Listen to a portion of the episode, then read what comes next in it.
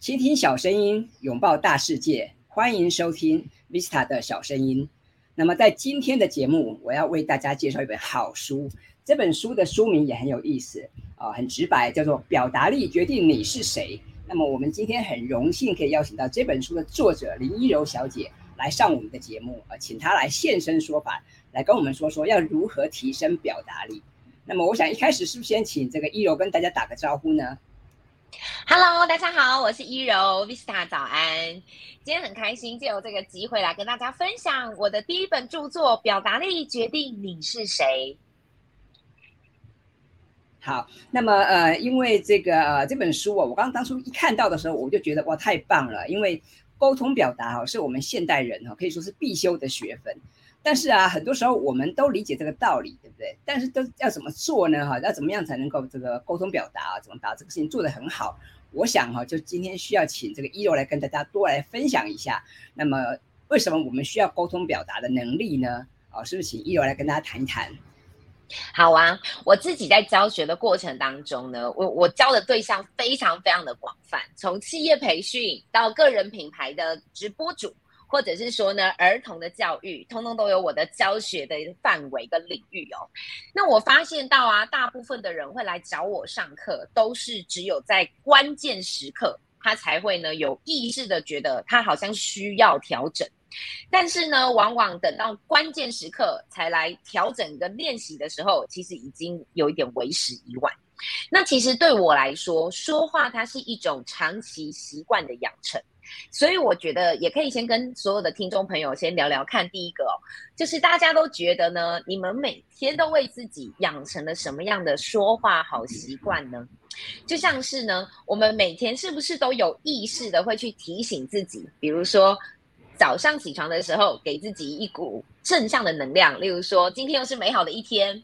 每天呢，我们要执行所有的任务的时候，都会先给自己加油打气，就是我一定可以做得到，我一定可以做得非常好。又或者是晚上要睡觉的时候呢，是否也会给自己呢一股就是安定的力量，告诉自己说今天已经做得很好了，相信呢一定是一个美好的一天，而明日呢再继续加油。我想，如果我们没有在这种关键时刻，以及每天有意识的告诉自己，我应该要对自我加油打气，那像大家可能在升学上啊、面试上啊，又或者是在工工作的职场需要提案的时候，才突然发现到说，哎。自己表达好像逻辑不是很清楚，又或者是说，原来面对大众讲话的时候，眼睛会不知道看哪边，会变得非常的紧张。这就是呢，为什么我觉得说每个人都需要表达力，而且应该要更早就开始有意识的锻炼，就是因为我们每次都等到需要关键时刻的时候，才开始呢去临时抱佛脚。那因此，为什么我要把这个书本写出来？就是因为我觉得我的书中呢，非常实用的带出很多的技巧跟方法，让大家呢可以无时无刻很轻松的呢就阅读，并且找到你想要去锻炼的那一个单元，有意识的呢来循序渐进的提升。好，我刚刚听了一游的分享哦，我觉得听得很有同感哦。因为像我自己有教写作嘛，那么我也会去问问我的学员，我说为什么你要来学写作呢？那么原本我们预期的答案当然是希望说，哎，大家可能是对写作感兴趣，但是我想更多的朋友啊，可能都是因为有写作的困扰或瓶颈，或者是他的工作场域中哈，他需要写作，所以呢，他就不得不来这个上课或者是来看书哦。我想沟通表达，当然我们刚刚讲了哈，是每个人这个必修的学分，表示这个沟通表达的确非常重要。那么接下来我就想请教一柔哈，那我们要如何提升表达力呢？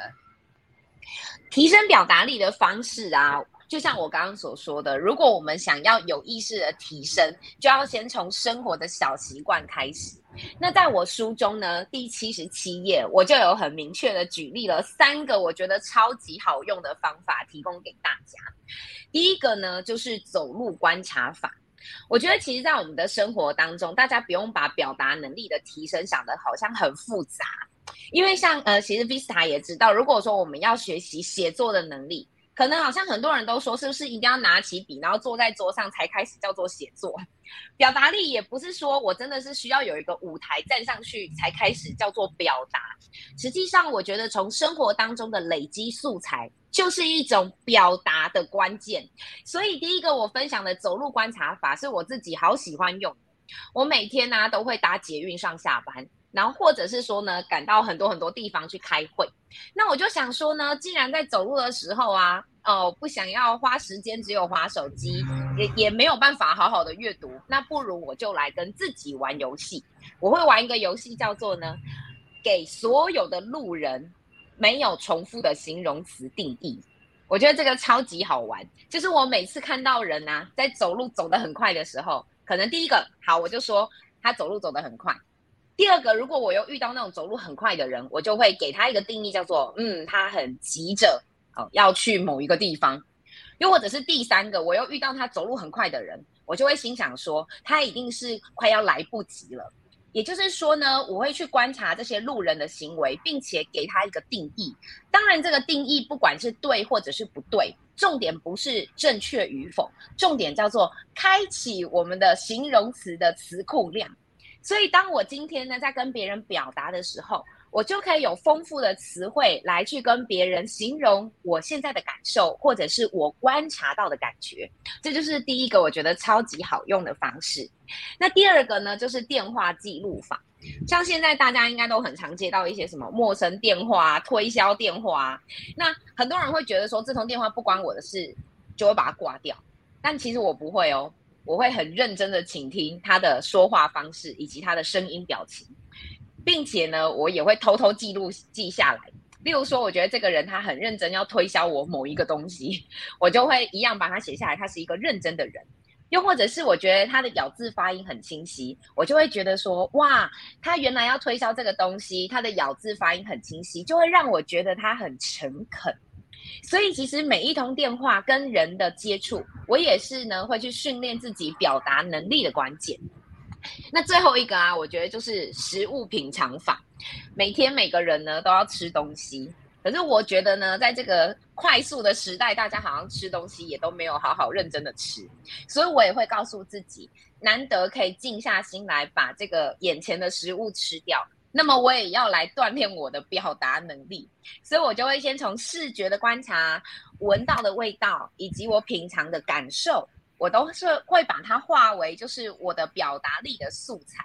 所以我也很喜欢跟朋友们分享，就是我品尝的美食这些的想法呢，也都是我在锻炼自己表达能力的一个微小的练习。所以当如果我们今天有意识的提升的时候，并不会等到关键时刻。比如说，很多的业务人员他会跟我讲说：“一柔要介绍我们的产品哦，没问题。可是最大的问题是不知道如何跟人聊天，以及建立好的客户关系。所以我想呢，回到聊天这一件事情，就会就会是去做自我检视，是不是我们平常都没有去收集这些素材？是不是我们每次跟客户聊天的时候，都只有把专注力放在产品的介绍本身？”而忽略了这个人他的当下，比如说他的穿着打扮，我们要怎么称呼他？我们要怎么称赞他？或者是我们第一句话应该要聊些什么？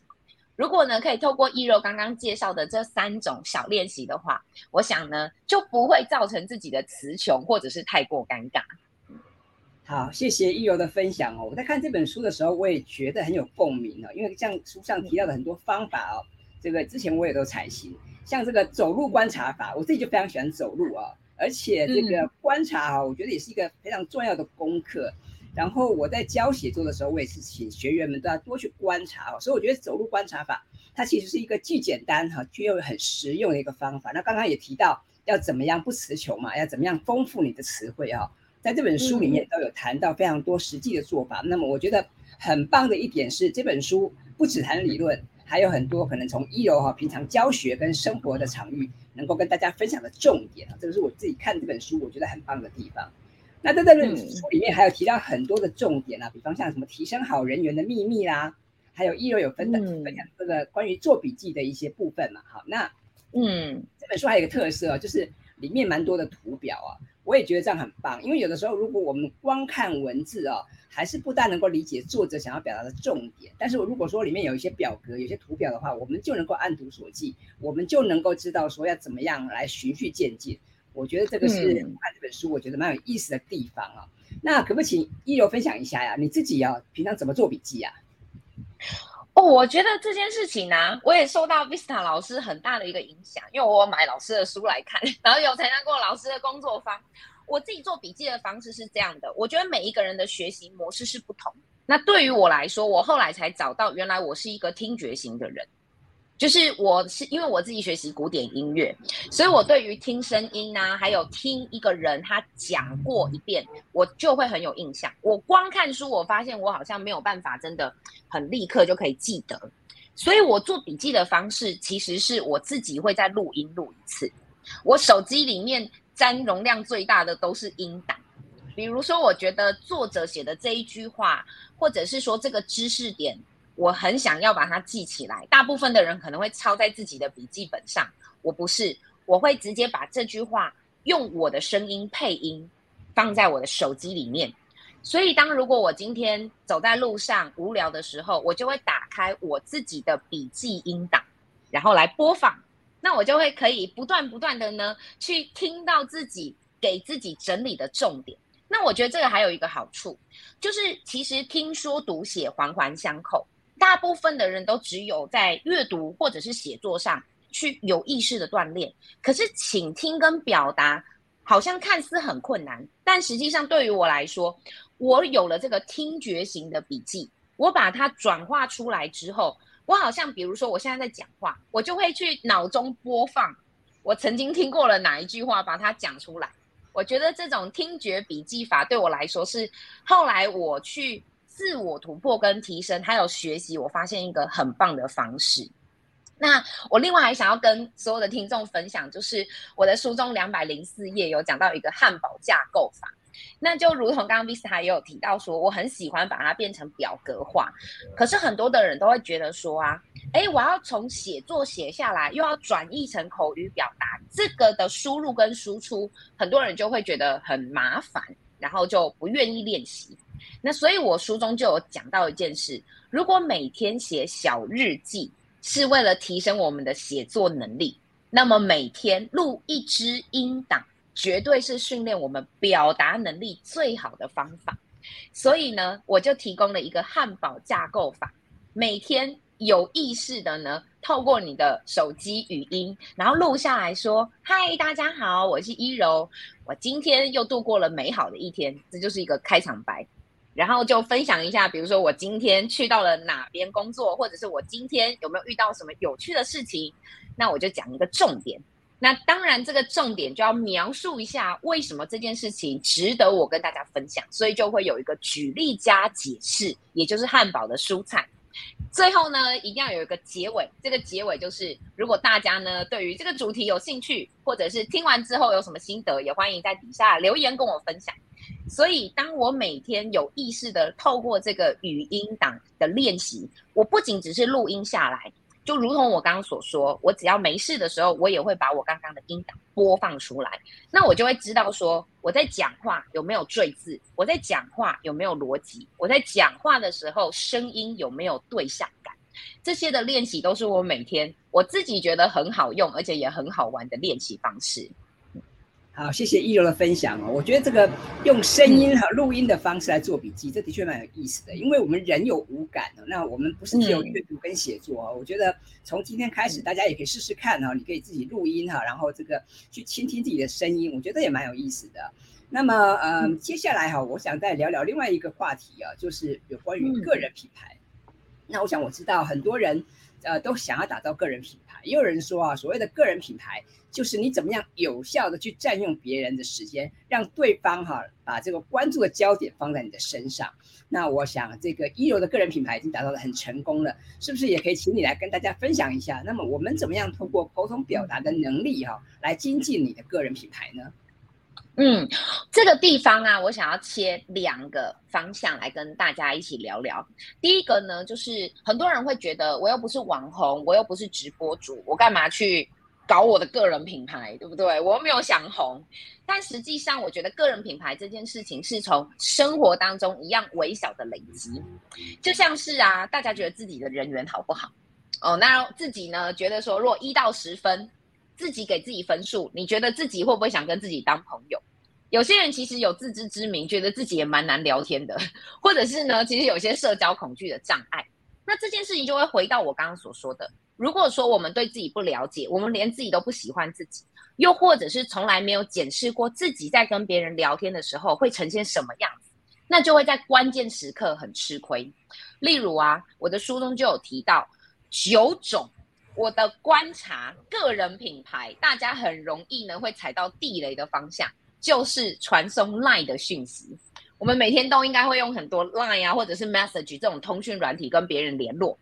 但是大家知道吗？我们在传送讯息的时候，就是一种个人品牌的呈现。例如说，我最常举例的，很多人都会直接丢一个链接，然后就给就给某个人。OK，那你丢一个链接给某个人，我想问大家，请问你会点开吗？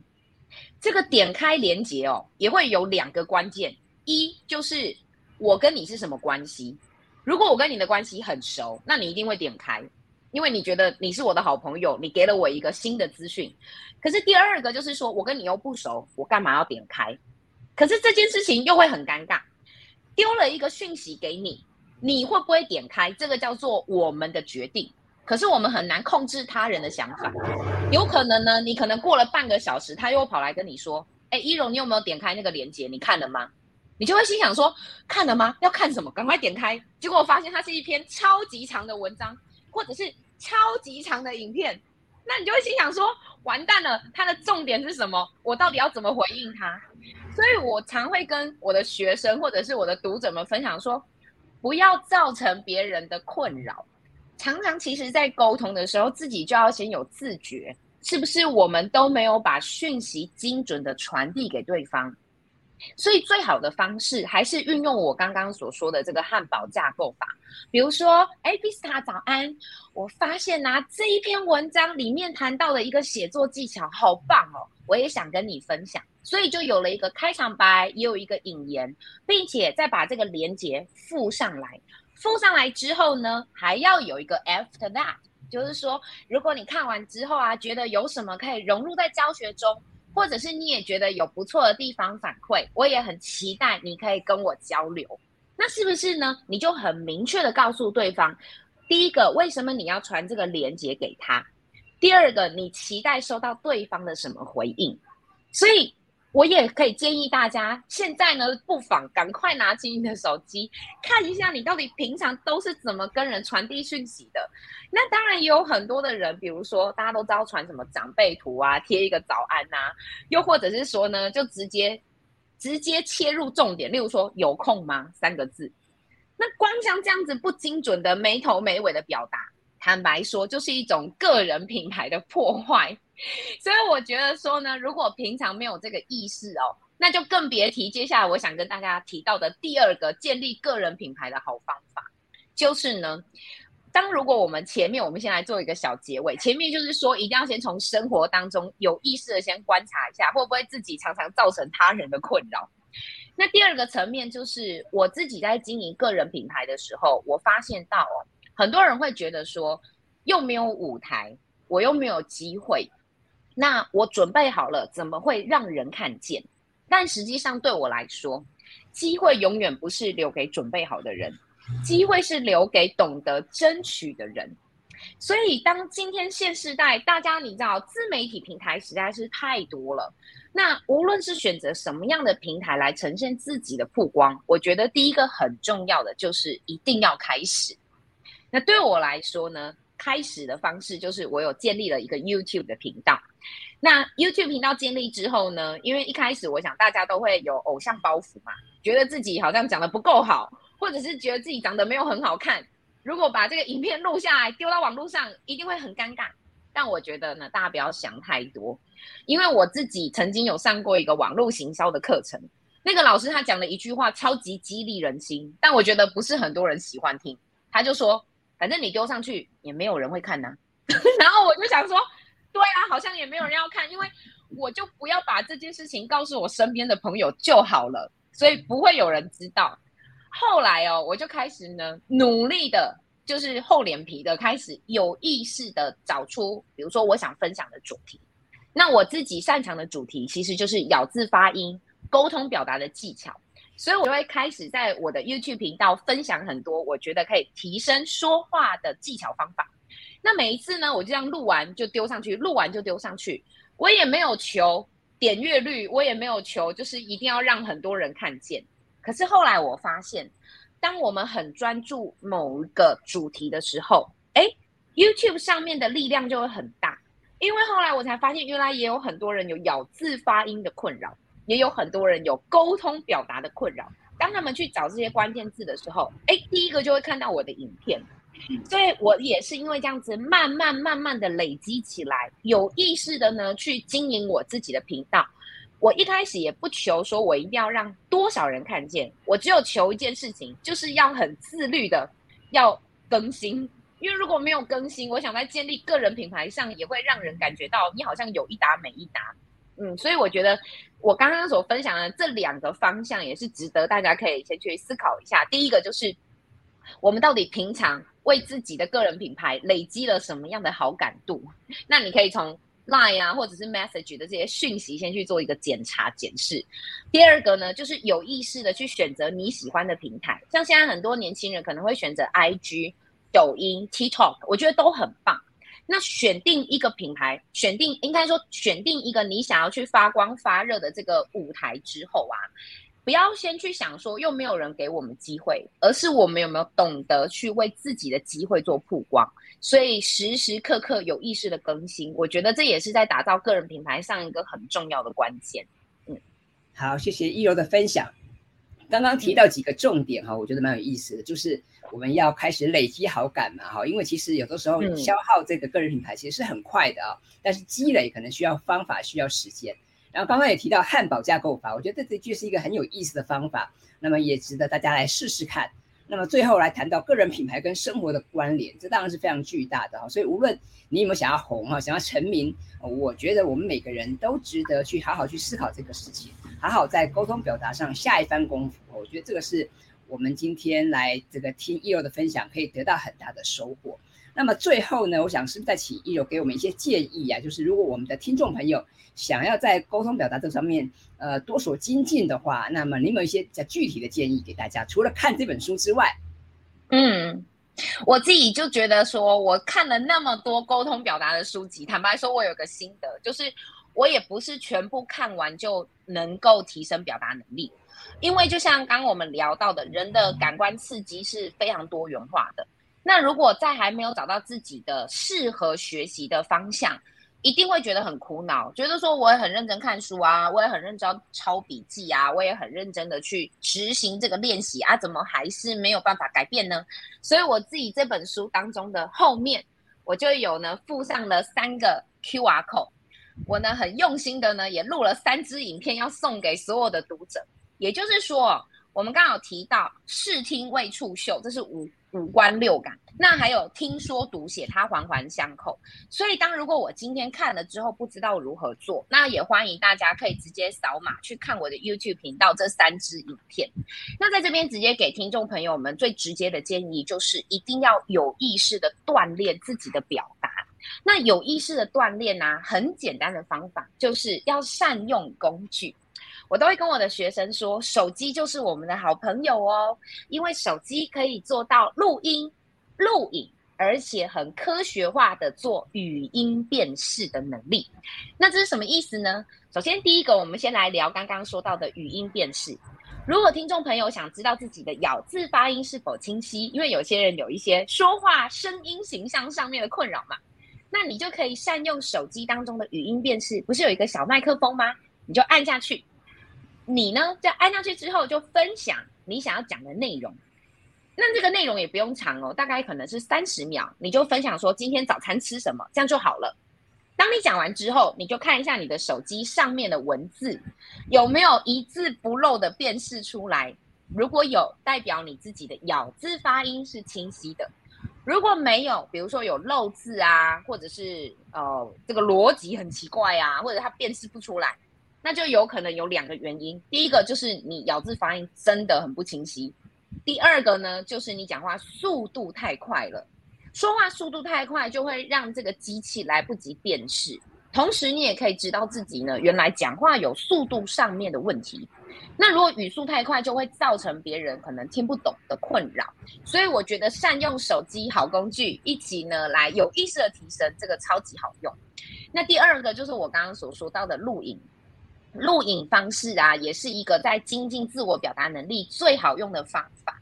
我都会跟大家讲说，无论是你是什么工作哦，比如说讲电话就好，你把你的手机赶快开启前置镜头的录影放在旁边，那你就开始跟朋友讲电话。大家就会想说，我都已经用手机讲电话，怎么还录影？所以可能可以有几只手机啊，或用 iPad 也可以啦。